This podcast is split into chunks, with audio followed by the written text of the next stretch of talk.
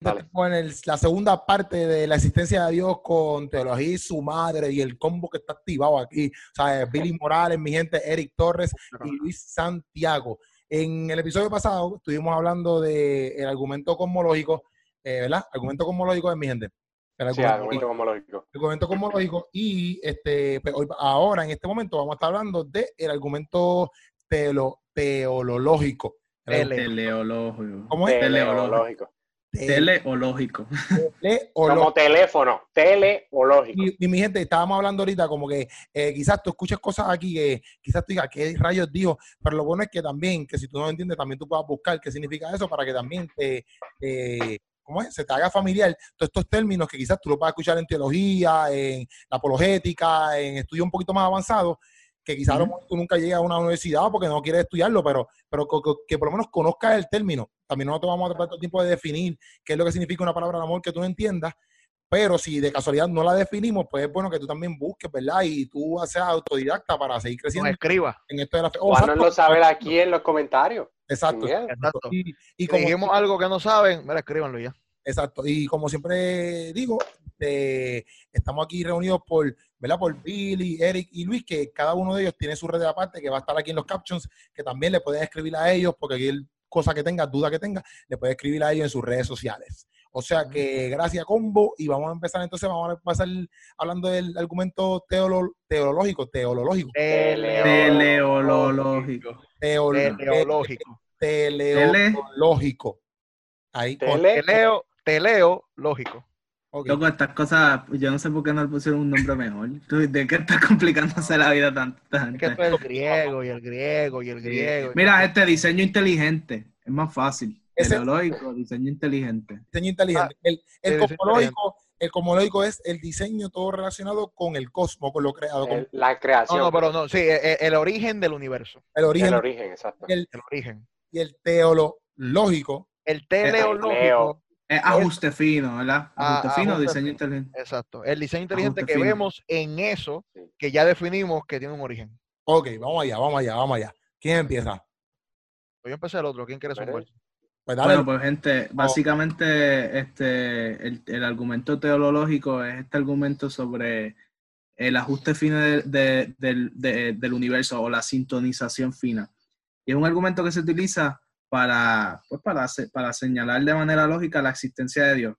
Hay una frase de, de un escritor que se llama Paul Dirac, y él decía, Dios es un matemático de alto orden y utilizó matemáticas avanzadas en la construcción del universo.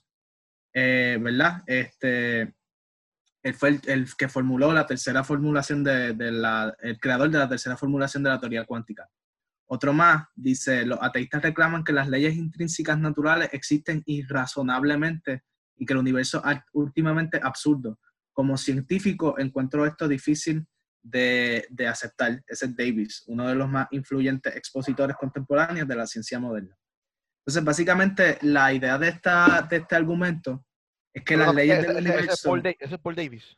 Sí, sí. Eh, eh, la idea de este argumento es que las leyes del universo están sintonizadas finalmente, o sea, finamente, o sea, fine tuning, que, que es que se llama en inglés, para que la vida emerja. Señala a un sentido mucho más profundo de la existencia. Palabras como propósito y diseño solamente captura imperfectamente de qué se trata el universo. Ese es Paul Davis también. Ok.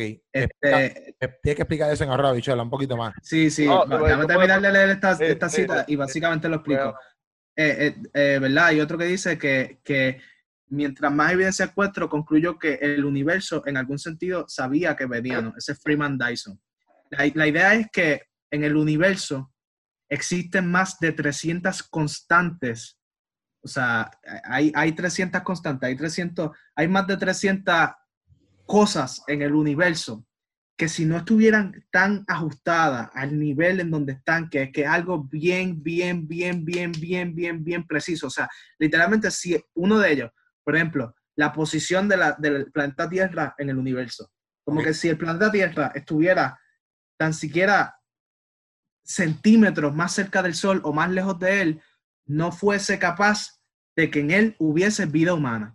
Y así, cosas así de, de, de que ya mismo vamos a hablar de algunas de ellas, pero cosas así de fine tune, como que si esto estuviera un poquito más para el lado y, y no fuera constantemente así, no, el, planeta Tierra sería incapaz de sostener la vida humana. Entonces, todas estas cosas que están finamente ajustadas, están tan finamente ajustadas en el diseño, de, por eso se le llama diseño inteligente, como que apuntan a que alguien intencionalmente o, algo, ¿verdad? Alguien o algo, que ahorita dijimos que es un alguien este, en el argumento cosmológico, pero apunta a que esa entidad creadora cosmológica ha puesto el mundo de, en, un sitio literalmente como que, como que, o sea, tan finamente ajustado que apunta a, una, a, un diseño inteligente. Exacto. Oye, y para hablarle un poquito más en arroz bichuela, este, este diseño que es inteligente, o sea, que es creado todo ahí preciso, eh, podemos dar un, ejemplo bien sencillo. Antes, de que, antes, de que, antes de que siga Luis, yo tengo que, tengo que darle crédito, ¿verdad? Yo estoy aquí leyendo unas notas de un taller que yo cogí con José Valentín, que era uno de mis profesores. Ok. Para que después no me demande si ve que estoy una de las cosas. De, Profe, mía. Por razones legales tengo que decirlo.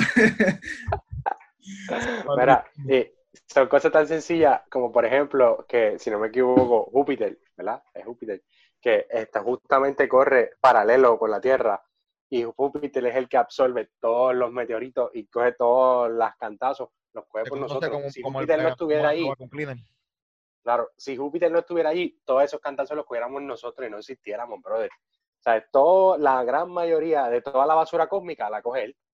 De hecho, eh, Júpiter, tú ves, Júpiter tiene unas manchas bien grandotas que son este meteoritos.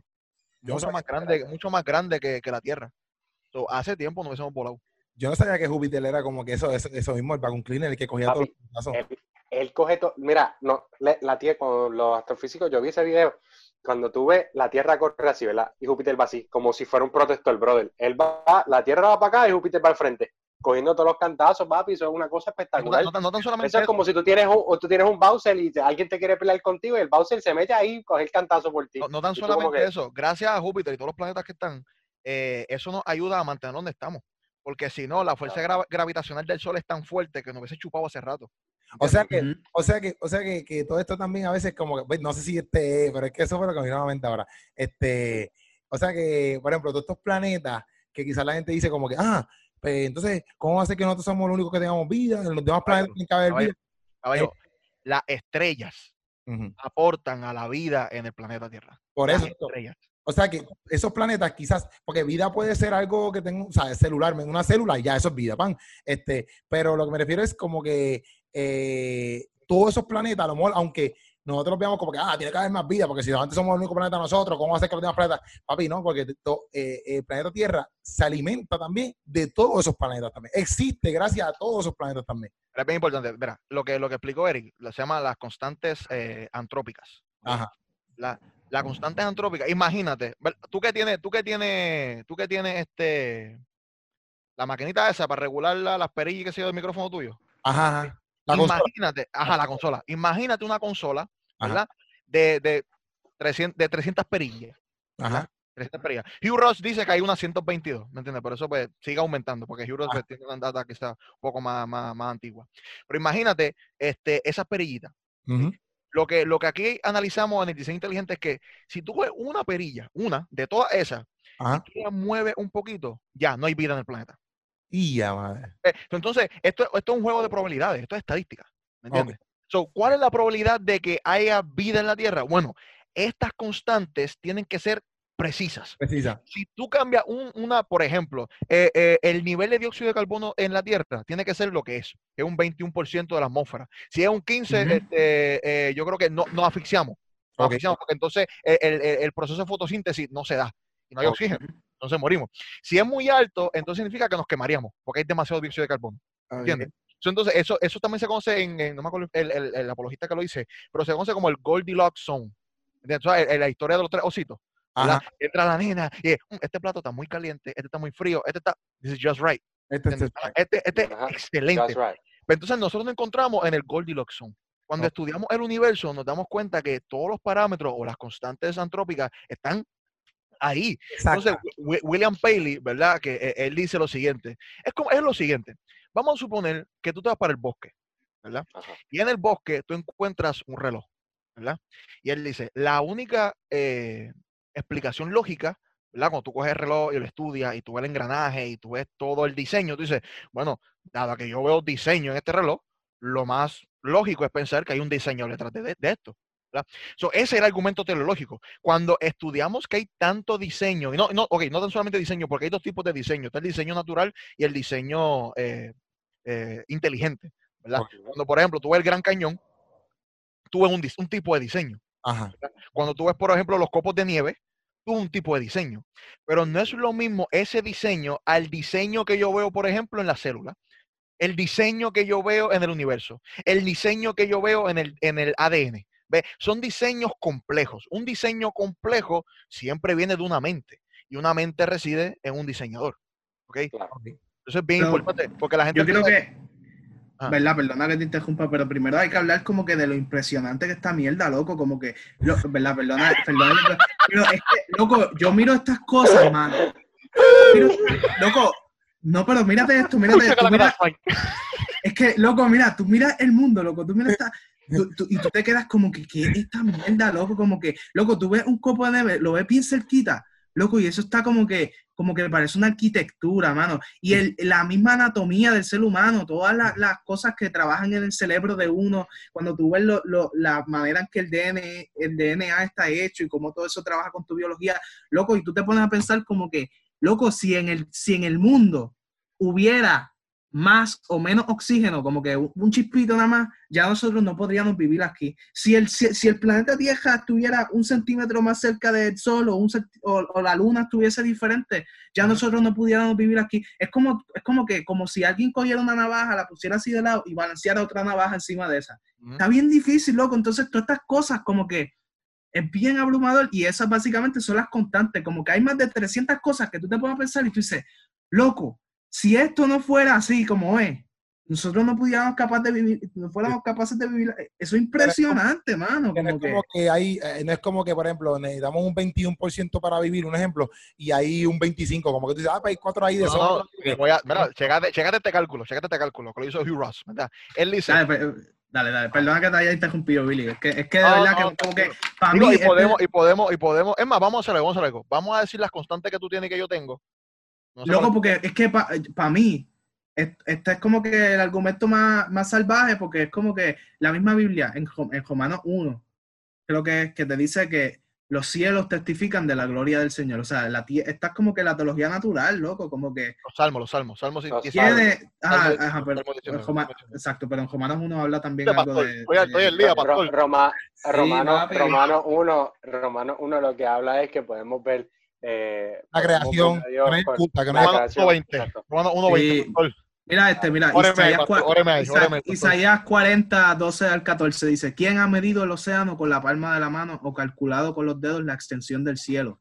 ¿Quién ha puesto en una medida todo el polvo de la tierra o ha pesado en balanza las colinas y las montañas? ¿Quién ha corregido al Señor o quién le ha dado instrucciones? ¿Quién le dio consejos y entendimiento? ¿Quién le enseñó a juzgar con rectitud? ¿Quién lo instruyó en la ciencia y quién le dio lecciones de sabiduría? Más o menos ese es uno de los versículos que como que Mira, Deja. Romano 1.20 dice, porque las cosas invisibles de él, su eterno poder y deidad, se hacen claramente visibles desde la creación del mundo, siendo entendidas por medio de las cosas hechas, de modo que no tienen excusa. Exacto. Muchas gracias, that's right. Dice Romano 1.20. Amén. Pero entonces estamos, estamos, estamos bíblicamente, pero vamos para allá para, para las Ok, ok, ok, ok, ok, ok. ok, Dale, espera. sí, vamos Por a la que vamos. Ah, por ejemplo, constantes antrópicas, ¿verdad? Ajá. Este, por ejemplo, el nivel, el nivel de, de- de oxígeno en la atmósfera, como le dije, es de 21%. Ujú. Si llega a ser 25%, habría sido este, incendios espontáneos en toda la Tierra. Si fuera un 15%, entonces pues nos asfixiaríamos. La transparencia atmosfórica, ¿verdad? La, la atmósfera que tenemos. Si fuera un poco más densa, no penetraría los rayos, los rayos del sol, entonces no hubiera vida en el planeta. Si fuera la inversa, fuese contrario. Si, hubiera, si fuese muy transparente, nos quemaríamos. Entonces también está la interacción, que lo dijo Eric, la, intera- la interacción gravitacional de la Luna y la Tierra. Si fuera más fuerte o más débil, se, se afectaría mucho los climas y se afectaría incluso de la, la marea, ese tipo de cosas. Eso, yo De hecho, si, si no tuviese la Luna que tenemos nosotros, nosotros nos hubiésemos convertido luna de algún planeta más grande. Ah, duro, no sabía eso. Eso está, está brutal. Entonces, está, como les dije, el, ni- el nivel de dióxido de carbono y la gravedad, checate esto. Si la fuerza gravitacional se altera, ¿verdad? En punto, o cero punto y 37 ceros, y luego un 1, ese por ciento. Si tú alteras la fuerza gravitacional a ese nivel, no hubiese vida en el planeta. Diantre. Si tú, si tú, si tú, si tú coges, nuevamente, cero punto y pones 37 ceros. Y que son un montón de ceros. Ah, exacto. Y mira esto. Hugh Ross, Hugh Ross es un astrofísico, ¿verdad? Y él dice, vamos, a- vamos a calcular asumiendo que existen 10 a la 22 planetas, Ajá. que serían 10 y 22, 22 ceros. Tiene que ser la cantidad de planetas. Él dice, la probabilidad, ¿verdad? De que las constantes, él coge nada más 122 de todas las que hay, de, de la probabilidad de que 122 constantes de todas las que existen se den, es la probabilidad de 1 sobre 10 a la 138. Ok, un momento. Uno, Ok, ok. 1 dividido entre, entre 10 y 138 ceros. ok, pónmelo un poquito más. la- Ok, ok, ok, ok, ok, por ejemplo, si tú con un bizcocho, ¿verdad? Ajá, cuatro, aquí, aquí, aquí. Ok, vamos a suponer, vamos a suponer, vamos a suponer. Yo tengo, yo tengo, yo tengo, yo tengo esta Yo no sé, yo no sé cómo esto se edita después, mi gente, pero yo tengo aquí como que un slide que tiene un chojo de ceros ahí para que tengan más o menos una idea. Ah, también puede. Si No, mira, search. quiero ver, en, en Arroyo Chola, Arroyo Chola, Arroyo Chola. Ajá. ¿Cuál es la probabilidad de que yo tire No, no me esta botella o una, una, una moneda, que tire una moneda y caiga cara o caiga cruz? O sea, que caiga cara, que caiga cara. Eh, Tiene un 50-50%. Exacto, ¿verdad? Porque son dos, pro- dos posibilidades de- de- en el outcome, en el resultado. ¿ok? Sí. Ahora, es una de dos. 50%. La probabilidad, ¿verdad? Que se cumplan eh, por lo menos 122 de estas constantes que se cumplen en la Tierra, que se cumplan en otro planeta, es decir, 1 sobre 10 con 138 ceros. Esas son los números de posibilidades que hay, pero solamente una es efectiva para la vida. Ok, me quedé igual de bruto. Ok, ok, ok. Imagínate que en vez de en- el, el, el, el- vamos a poner un dado, que tiene, tiene seis- eh, eh, que tiene los, los- los lados, ¿verdad? Vamos a suponer un dado que No tenga. explicar, no me lo iba a explicar con el bizcocho. ¿Qué pasa con el bizcocho? Sí, no, que es más, complejo. es más complejo. pero por ejemplo, como con los monos, tú has escuchado ese, que si tú coges como a 100 monos y los pones a resolver un, un cubo Rubik's, la probabilidad de que, de que ellos los resuelvan al mismo momento, de la misma, o sea, no que los resuelvan, pero de que el, el cubo termine de la misma manera, como que después de que ellos los revuelquen, Ajá. Ajá. de que los 100 hagan el mismo cubo de Rubik's a la y terminen al mismo momento, es como 10 a las, a las 690 o algo así. Ok, ok. ¿Qué Loco, y básicamente es como, es como que, pa- es como decir como que para que, el- o sea, la probabilidad de que el mundo estuviese como esté, o de, lo que está diciendo Billy, Mira, es como si tú cogieras, es como si tú cogieras 100 monos, le das cu- un cubo Rubik's a cada uno, y entonces que dentro de cierto tiempo, a la misma vez de momento, todos ellos tuvieran el cubo igual, Sí, pero mira, todos los, lados iguales. tengo una mejor. Tengo una mejor. Dale, dale, tirado, tirado. Es, es, vamos a ver si estoy bien o estoy mal. Es, es como, es como las probabilidades de Thanos con Doctor Stranger. Ah, literal, literal, eso mismo, loco, eso mismo. ¿Sabes? De todas las probabilidades, de todas, de todas las probabilidades que, que, que Doctor Stranger dijo, papi, tenemos mil y pico de probabilidades de morir. Ajá. Hay una nada más la que nos puede hacer Exacto, vivir. exacto. Pero, pero el nivel es que ese número de Star Trek no se compara a la realidad del No, universo. obligado, yo, estoy- yo sé, pero es para, para poder entender. Exacto, pero es Ajá. solamente una de todo eso. Ok, duro, duro, duro. O sea que esa es una de las compro- o sea, una de las de las comprobantes del diseño, del diseño eh, Inteligente, del diseño inteligente. O sea. Todo lo que es la ubicación O de sea, la y, Tierra, y todo- eso, eso, eso no es ni el argumento, eso es, la, eso es simplemente un hecho. exacto, Es un exacto. hecho. O sea, como que. El argumento es, el argumento es, dado a que yo veo diseño del universo, asumo que hay un diseñador detrás de todo esto. Que hagan un diseñador inteligente. Ok. Exacto, porque la cosa es, tú ves todo esto y tú no vas a pensar. Es como, es como cuando te encuentras lo que dijo Billy, como que si tú te encuentras un reloj hecho, hecho en un bosque, pues tú no vas a pensar, ah, bueno, pues debido a, a la probabilidad y a, y a diferentes como que elementos de la atmósfera, pues a través del tiempo se fue formando un reloj. No, tú, tú- como que tú, nosotros somos capaces de detectar el diseño inteligente cuando lo vemos. Y la idea es que cuando nosotros vemos todo este balance en el universo, pues como que, que es lo primero, lo natural, es que, es que uno piense que existe un diseñador inteligente, o sea, Sí, Ahora, obligado. ¿tú sabes Es que está brutal? ¿Tú sabes que está brutal? Perdón, Luis, este, ¿tú Sí. sabes que está brutal? Richard Dawkins, ¿verdad? Que es como que uno lo, le llaman como uno de los cuatro jinetes de... Digo, y lo, lo- no, lo, natu- no lo natural, lo lógico. O sea, lo No, no, sí, lógico es que tú digas, mira, alguien puso esto en su sitio. Pero Richard Dawkins, cuando, cuando él está explicando en el libro que es The Blind Watchmaker, que es contrarrestando el diseño inteligente, Inteligente. Él dice que, que el ser humano, ¿verdad? Esto de la biología es, es bien, es un poquito complicada porque si tenemos la, la, la, la tentación de pensar que hay un diseñador. que Ese es el reto de la biología. Ver Ajá. el diseño, pero es una ilusión, eso no existe. ¿Entiendes? Sí, sí. Parece diseñado, vemos diseño, pero no, no, eso no es diseño. Hay una fuerza que hizo todo esto. ¿Y qué pasa? La gente no entiende, solamente hay cuatro fuerzas impersonales que conocemos. ¿ok? Solamente hay cuatro. Es la fuerza gra- gravitacional, la nuclear positiva, nuclear negativa y la electromagnética. Y esas cuatro fuerzas solamente actúan sobre lo que ya está. Ninguna, ninguna decide creer, este, crear, Crear, crear. es a crear. Ninguna decide hacer algo nuevo. La fuerza gravitacional simplemente actúa. ¿Entiendes? Y, y ahí va donde Paul Paul Davis también dijo, mano, si tú eres un científico y tú crees que todo esto es un revoltijo de probabilidades, que porque sí, mano, estamos mal como científicos. Incluso él dice, eh, y yo creo que es hora de preguntarnos realmente, estas leyes que vemos, estas fuerzas que vemos, que actúan como actúan, que las hemos medido, que sabemos cómo se comportan, ¿por qué son así? Si hay una ley, debe, debe haber un dador de leyes. Si hay, si una definición en el, en el universo, alguien lo definió así, alguien lo estipuló así, ¿me entiendes? Y otro ejemplo es, bien claro, tú ves este libro. Tú ves este Mm. libro. Este libro que está aquí, tú, ves los colores, las letras, los diseños que hay aquí al frente, bla, bla, bla. Tú lo ves y tú no dices, eso salió de la imprenta, ¿no? Claro. Alguien lo hizo. Alguien lo hizo, ¿verdad? Y tú lo ves las letras allá adentro y todo lo que está escrito y todo te dice algo. Alguien lo hizo. Pero tú te puedes imaginar que esto se hizo solo. Sí, no, exacto, no. Que hubo una explosión en la imprenta y cayeron todos los colores exactamente ahí.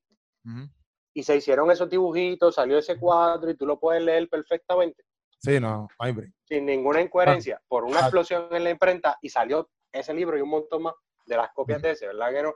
Pues tú dices, oye, alguien tuvo que haber puesto y Ah. bregado con la imprenta para que quedara así, alguien Sí. lo tuvo que haber diseñado el libro para que quedara así. Pues algo así es con el universo. Como Frank, Frank Turek dice, este, mira, la misma probabilidad que hay que este universo haya simplemente explotado y, y lo, hemos- lo vemos como está diseñado, es la misma probabilidad, por ejemplo, que en el huracán María, cuando pasó por aquí, pasa por un vertedero y después que se fuera, dejara construido un, un avión. Sí, sí. ¿Cuál, es sí. la, cuál es la probabilidad? ¿Cuál es la probabilidad que va a ser un huracán, coja toda la basura y ¡pa! formó un avión? Un superavión. Ahí funciona. Ay, que funcione, exacto, también. Ajá, que funcione. Porque lo que está hablando es bien interesante, porque no es solamente, por ejemplo, eh, eh, la cuestión del libro, ¿verdad? Porque muchas veces, especialmente los ateos que son naturalistas, ¿verdad? Que todo es natural, eh, todo es materialista, que todo es natural. Tú tienes un libro que es producido por algo que es inmaterial. El libro es físico, pero fue construido, fue compuesto por una mente inmaterial. Ajá. Entonces, ¿cómo un naturalista puede trabajar con el hecho de, de- de la distinción de cerebro y mente? Porque son dos cosas distintas. Tú tienes un cerebro, pero tienes una mente. si, yo te, si yo te digo ahora mismo, imagínate un elefante chinita, y esto lo, lo habla Frank Turek en, en Stealing from God. Dice, Sí. imagínate, tienes un elefante chinita, cierra los ojos, tú lo ves, ¿verdad que sí? Pero si yo cojo tu cerebro y yo lo abro el cerebro, ¿dónde está el elefante chinita? Eh, no es material. So, hay algo inmaterial que trasciende, que produce, que puede producir cosas naturales. ¿Me entiendes? Claro. So, nuevamente, es bien ilógico, ¿verdad? Tú decir que todo tiene un, un- un- tiene algo totalmente natural. Que, que, que, que, que, eh, algo natural, no guiado, no inteligente, produjo algo inteligente, ¿verdad? Porque, nuevamente, y el, el argumento que dijo Luis es bien, bien importante cuando lo vemos a nivel del DNA, ¿verdad? El ADN es un lenguaje. Sí. Bill Gates. Bill Gates, Bill Gates dijo, bueno, el, el código genético, ¿verdad? Es como un programa de computadora, pero mucho más complicado de lo que nosotros hemos construido en la vida. Mira, es más Bill Gates- complicado que la más que tú tienes. Y mira que la más que tú tienes es No, complicada, es pues es mucho- más dice, complicado. Bill que Gates eso. lo dice, Gates dice, es mucho más complicado que cualquier software, cualquier programa, cualquier computadora que hemos creado nosotros. El DNA es mucho más complicado. Sí. Mucho, mucho, mucho, mucho más complicado, ¿me entiendes?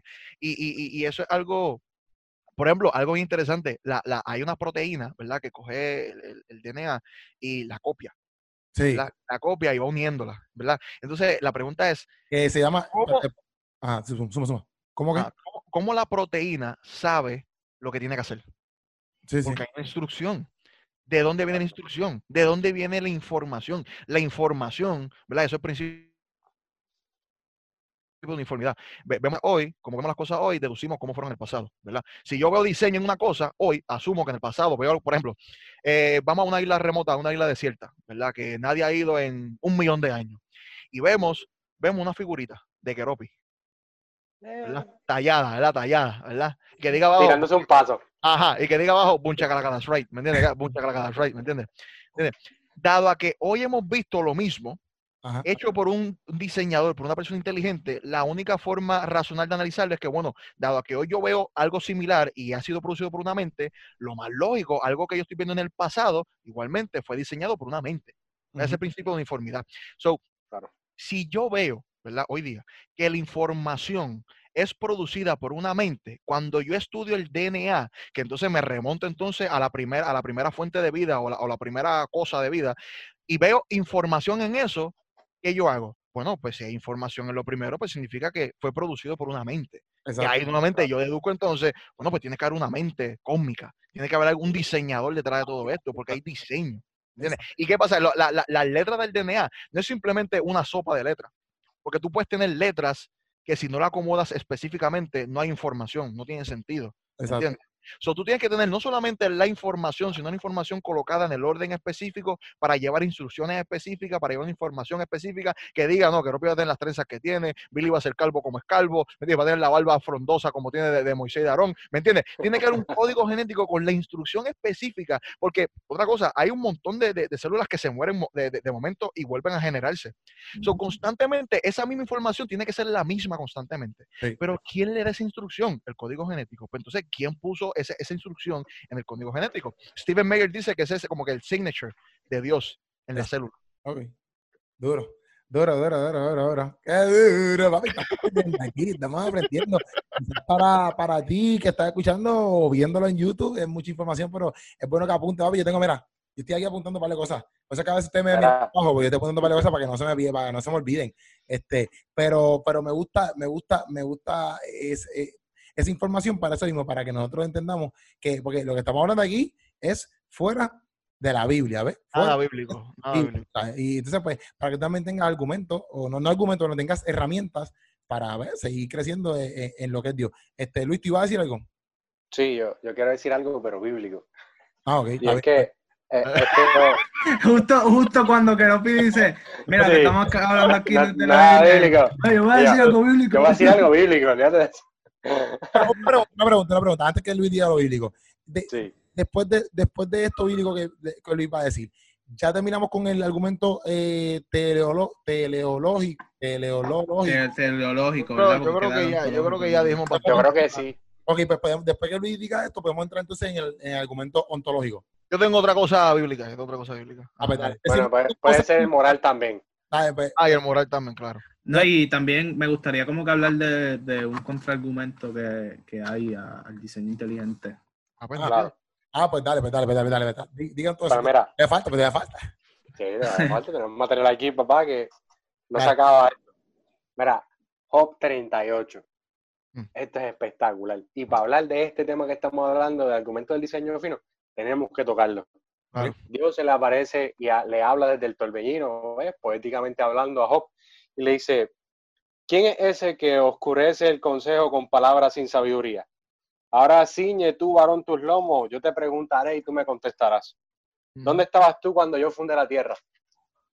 Hazme saber si tienes inteligencia. ¿Quién ordenó sus medidas, si lo sabes? ¿O quién extendió sobre ella cordel? ¿Sobre qué están fundadas sus bases? ¿O quién puso su piedra angular cuando alababan todas las estrellas del alba y se regocija- re- regocijaban todos los hijos de Dios? ¿Quién encerró con puertas el mar cuando se derramaban saliéndose de su seno? Cuando, cuando puse yo nubes por vestidura suya y por faja oscuridad y establecí sobre él mi decreto. Le puse puertas y cerró y dije, hasta aquí llegará y no pasarás delante. Y ahí parará el orgullo de tus olas. Eso está espectacular. límites, los Voy a límites. seguir leyendo de el capítulo 38 completo, pero está bien largo, sí que lo voy a dar ahí. Pero cuando pueda, léete el capítulo 38 de Job. No, y eso, y eso es algo, y eso es de, tiene que ver con lo primero que estuvimos hablando. Si nosotros creemos, ¿verdad?, que, que podemos confiar en la Biblia, ¿verdad? Y queremos que, que, que nuestra conmovisión es verdadera, ¿no? Tenemos que entender que la palabra, eh, y cualquier argumento, cualquier creencia que tengamos dentro del cristianismo, tiene que ser relevante o tiene que ser coherente con el mundo que existimos, ¿no? So, por ejemplo, cuando tú lees un versículo como ese y te das cuenta que Job fue escrito hace como 1500 años antes de, antes de Cristo, y entonces el ser humano se da cuenta que, que la Tierra está flotando en el 1600, Ujú. por ahí, ¿entiendes? So, ¿cómo, ¿Cómo Job supo eso? Ujú. ¿Cómo? Pero, pero, ¿verdad? Cuando vamos a Y hablar también- de la y Biblia, también- y también-. Ajá, No, pero- y también, y también, por ejemplo, en el Génesis. El Génesis te, te hace una afirmación increíble desde el principio. En el principio Dios creó. Aunque, aunque tú no quieras ser religioso, espiritual, aquí, ¿verdad? Porque estoy sacando todo, todo, todo contexto religioso. La Biblia sí te dice que este planeta está guindado, está flotando, y la Biblia te dice que hay un principio para, para el universo. So, eso va de la mano, ¿me entiendes? Con lo que estudiamos hoy día. Con lo que estamos hablando. Este, ¿verdad? Perdona que yo sea abogado del diablo ahora mismo, ¿verdad? Sí, sí. Pero, ¿verdad? Hay muchas, si vamos a hablar de la Biblia, hay muchas, hay muchas normas hermenéuticas y asimismo como hay cosas en la Biblia que podemos utilizar para formar, para afirmar nuestra postura, hay otros versos que, por ejemplo, hablan de la bóveda de los cielos y eso es una concepción del mundo plano, donde se entendía que en el cielo había agua y que el mundo, o sea, literalmente afirmar que los cielos eran bóvedas era pensar que el mundo era plano. Este, dentro de la cosmovisión que tenían lo- o sea, refleja la, la cosmovisión de, de los autores. Ellos eran hijos de su época, ¿verdad?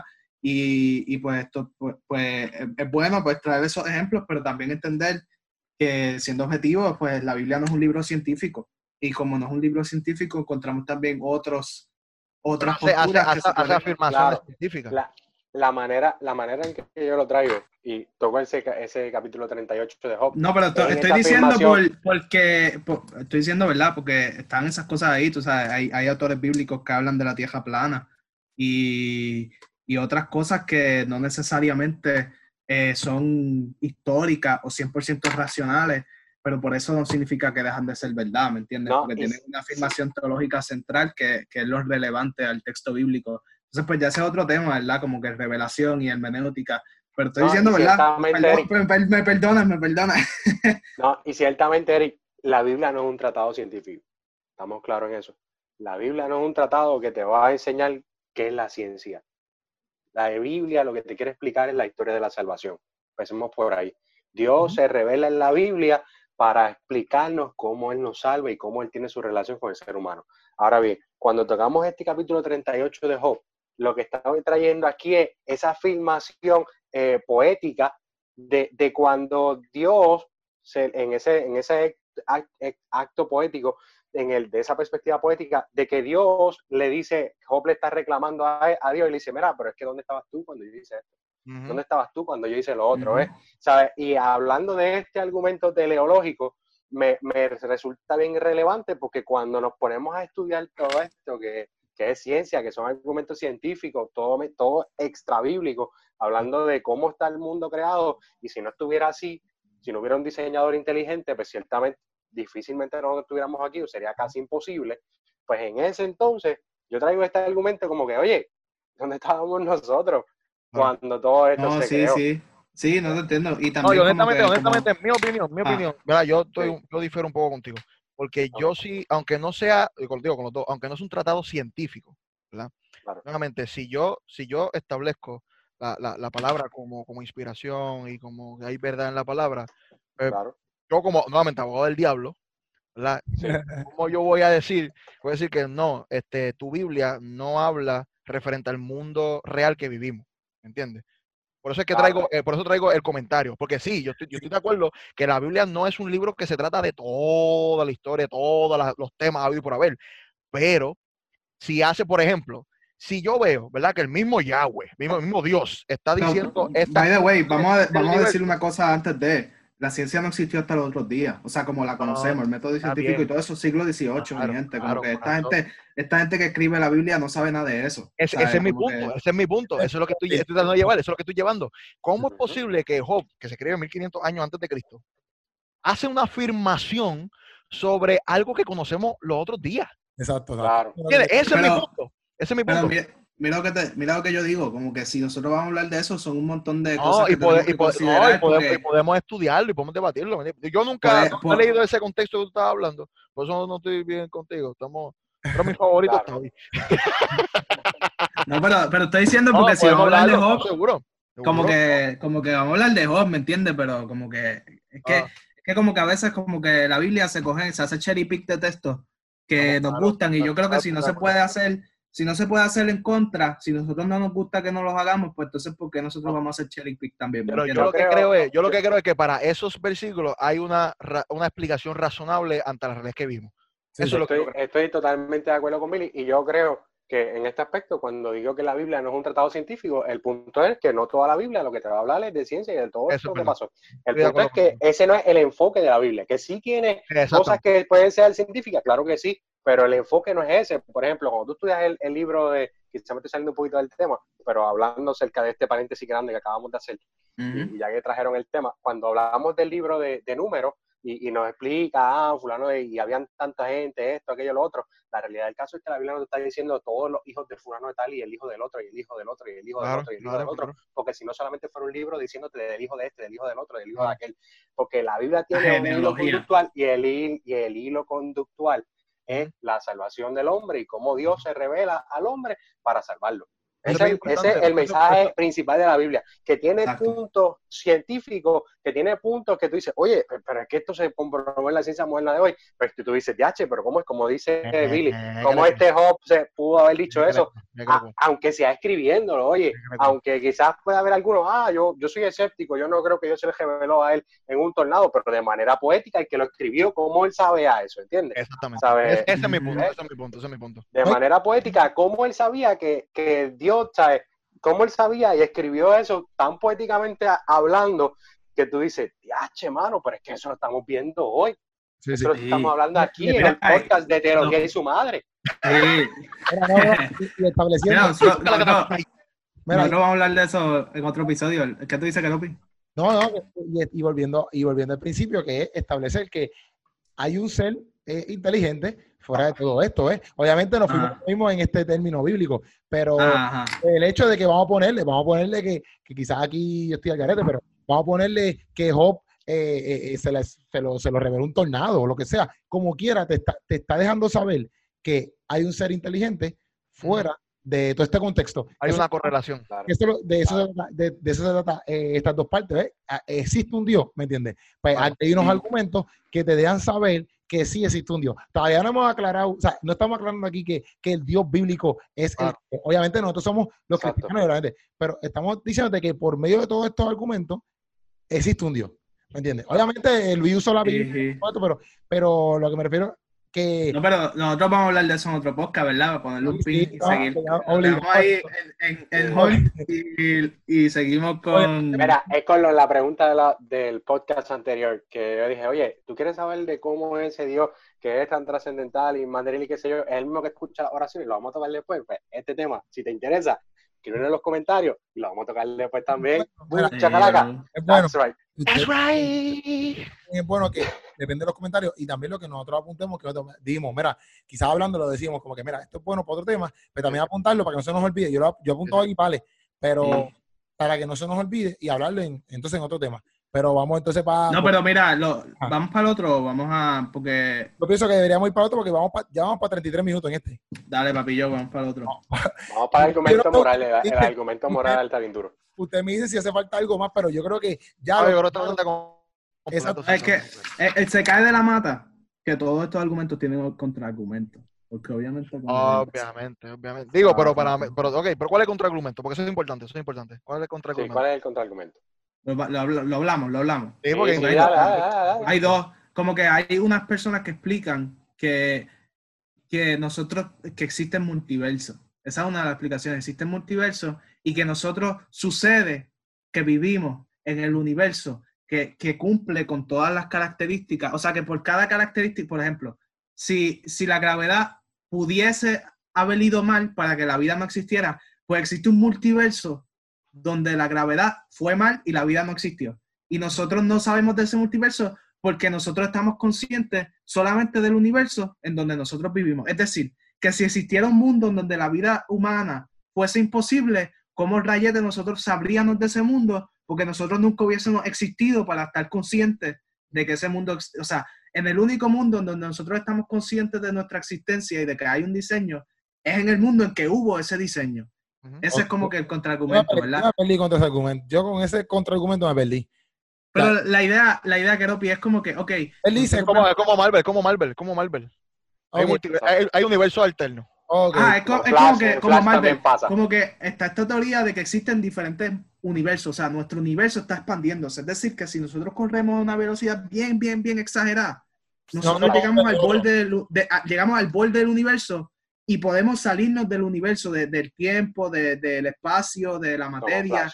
Y entonces fuera de ese universo, pues se especula qué es lo que puede existir. Y hay una especulación que dice que existen otros universos, multiversos, in- infinitos multiversos, donde las constantes son diferentes. Entonces que nosotros sucede, Pero como tú compruebas algo, porque estamos hablando, estamos, estamos hablando de aquí cosas que todas han sido comprobadas, ¿me entiendes? De la, de la inteligencia inteligente. Ahora mismo, eso, ¿cómo tú compruebas que el multiverso? pero no, estamos hablando de que- estoy dici- esto- yo, ¿verdad? Yo no, yo no soy partidario de esa teoría. Oye, yo sí, yo sé. estoy, No, le está Eh, preguntando cómo, cómo contrarrestamos ese porque, contraargumento. porque, porque- ok, porque tú me estás, por ejemplo, ese- esa persona que contrarresta eso, pero lo está diciendo que partiendo de, ok, ah, hay un chorro de multiverso, ok, pero nosotros te estamos hablando de un chorro de cosas que tú sí las puedes comprobar, tú sabes. Por eso, por eso, pero mira, mira, lo que ellos dicen, lo que ellos dicen es que en teoría pueden existir multiversos y que puede ser que no- nosotros, eh, eh, es que la cosa es que ellos dicen como que lo que importa no es lo de los multiversos, lo que importa es que ellos dicen como que, pues claro que existen todas estas condiciones, porque si no existieran, nosotros no, no existiéramos y no tuviéramos la conciencia para darnos cuenta de esto. Pero eso No, te ¿cómo tú- explica por cómo- cómo- eh, cómo eh, tú ok, atacas? pe- espérate, espérate, espérate, yo no estoy defendiendo, yo estoy Yo sé, yo nada más. Dale, dale, No, pero para, para, para práctica, para ejercicio Claro, de- claro. Sí, mira, entonces básicamente es lo mismo que si tú coges, o sea, si a ti te cogen y te ponen, eh, te ponen contra una pared con una banda en tu ojo y te apuntan un chojete de pistola, ponle que te apunten ocho pistolas. Ajá, Ajá. O sea, ¿qué, qué, qué es lo probable? Que te maten, loco. maten que te maten. Es, improba- es totalmente improbable que todo el mundo falle. Hey, Entonces, ponle que de momento tú tienes la banda, disparan, disparan, loco, disparan y, y no te dio ninguna bala. ¿Verdad mira, que eso, eso, eso es bien raro que suceda, loco? Un milagro, ¿verdad? Entonces, pero lo que básicamente lo que el argumento hace es, es como si, si después de eso tú dijeras, pues claro que todas las pistolas fallaron porque yo estoy vivo. Si me hubiesen dado, estuviesen muerto. O sea, no explica por qué fallaron, ¿me entiendes? Entonces, ese es como que el contraargumento del contraargumento. Ellos dicen, pues claro que las condiciones, o sea, yo digo ellos, yo no sé quiénes son ellos. Si Ajá. alguien, si alguien piensa así, pues, pues mi respeto, ¿me entiendes? Pero como que básicamente esa, esa, esa contraargumento lo que dice es eso. Sí, ¿Sabes? como que dice, para como que te está diciendo, pues claro que eso sucedió, porque si eso no sucediera, no hubiésemos estado aquí. Pero nunca, nunca hace adres, o sea, nunca, nunca le presta atención al por qué es que eso sucede. Que nosotros estamos diciendo que eso sucede porque hay un diseñador inteligente. Simplemente te pide, simplemente te pide que tú como que renuncies a tu curiosidad, este, y como que tú, como que, como que, como que aceptes el hecho y ya, como que, pues mira, esas cosas están y ya, pero no te explica por qué. Hay Ese dos es el cosas- contraargumento, hay Hay dos, contraargumento. cosas, hay dos cosas que he escuchado. Uno, que hay algún tipo de máquina cósmica que está produciendo este, estos tipos de, de multiversos, ¿no? Ajá, Pero si ese es el caso, pues entonces, pues, ¿de dónde vino esa máquina? No, volvemos Exacto. nuevamente a un principio. Porque si las cosas, nuevamente, y esto es aquí, ¿no? El argumento de movimiento. Si las cosas están en movimiento, hace falta como quiera un movedor inmovible que comience todo. So, y Sí. dado, no, vamos a suponer, vamos a suponer que existan multiversos. Cada multiverso necesita un No, principio. y que también, si existen ¿Entiendes? multiversos, ¿quién, no, ¿quién nos asegura que todas las constantes y las variables de todas No, las claro, cosas y, como y- que y- se, es que- se dan es que en sí, en sí, en sí, en sí, sigue siendo una contradicción porque, ok, si tú sacas eso, ¿verdad? Científicamente, ¿verdad? Tú solamente estudias lo observable y no hay ningún multiverso observable, o que estás filosofando fuera lo yo. So, el único, el único, el único, el único, el único universo observable que tú tienes es un universo que tiene un principio. So, tienes que partir de la premisa. Tienes que Que partir no de la pinta- premisa. Que no, pinta- que no pinta, loco, tú, tú, tú, tú- tú no sigues, que no pinta está aquí. Yo estoy aquí, yo estoy aquí. No, porque me, me gustó eso, Ropi está motivado.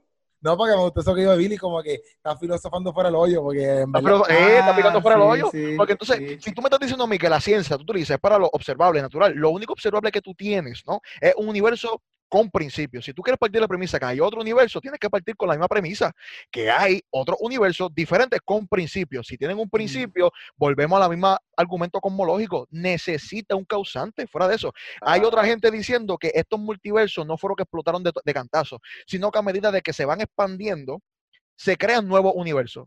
Pero estamos expandiendo. Si vamos a una regresión infinita, hay un principio de todo. ¿Me entiendes? So, e- ese, eso, eso, eso ese, ese argumento es ilógico, Sí, no tiene sentido. yo lo encontré. Eh, y yo, y un ejemplo, ¿tú crees en ese, tú crees en, en eh, la persona que, que crea este, eh, argumento.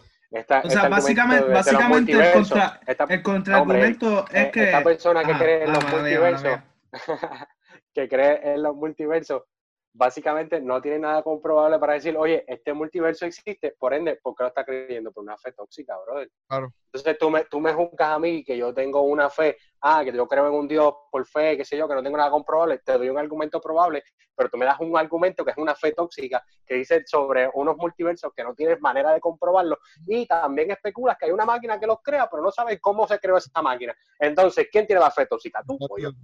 No, No, y, No, pero eh, Frank Turek, hecho- Frank Turek en su libro, por eso dice que hace falta más fe para no creer en Dios que para creer en Dios. ujú. Sí, yo no sé quién es el que dice como que yo no tengo suficiente fe para ser Frank Turek, ateo. Frank Turek, Frank Turek. que- Frank Turek, sí. sí. Él es el coautor de ese libro. Sí, Norman Geisler y Frank Turek. Sí. Pues, pues, mi gente, llevamos ya 41 minutos toda esta, pero yo estoy ponchando aquí en tiempo. Eh, podemos hacer, Keropi, Keropi, corta, corta, loco, corta. tercera parte, pues realmente llevamos como 44, 45, porque yo empecé el tiempo, o sea, empe- empezamos a hablar y, y después al rato fue que yo pa, le di play. O sea, que llevamos como 45 minutos, podemos hacer la tercera parte y lo, la lo podemos dividir, lo podemos dividir. O sea, si, por ejemplo, si nos tomó este 40 y pico minutos más y no podemos cubrir los otros dos, pues hacemos primera, segunda, tercera. Pero mira, este es el argumento, este es el segundo argumento y este es el tercero. Exacto, lo podemos hacer así. Porque Ah, está por, lo está veo, por lo que veo, vamos allá. es que está nítido. Es que, es que es demasiado por cortar, ¿me entiendes? Demasiada bien, tela. Claro. Bueno, y como quiera, todavía tenemos argumentos para cada uno de ellos. pues, Que están en el bench, tú sabes, están ahí sentados esperando para que venga alguien y sacarlo y decirle, oye, eh, te toca jugar, vente. Pucha, que that's right. gente, pues para terminar este video, mi gente, suscríbanse al canal de Keropi, eso no puede faltar. Tienen que sonar esa campana para que les llegue notificación. Keropi sube como tres videos a la semana y puedes esperar esos videos para, Tres videos, loco, que no para como entretenerte, cinco. para reírte. O sea, el canal de Keropi es la que hay y tú tienes que estar suscrito porque es gratis, no te cuesta nada, chicos. Así que Este es tu segmento Teología y su madre, papi. Aquí vamos a hablar. That's right. madre, bueno, gente, nos vamos para el tercer capítulo, tercer episodio, porque no dio tiempo. Se les ama, se les quiere. Ahí está Billy Morales, eh, Eric Torres y Luis Santiago. Su información va a estar Un abrazo. se les La cuida. descripción.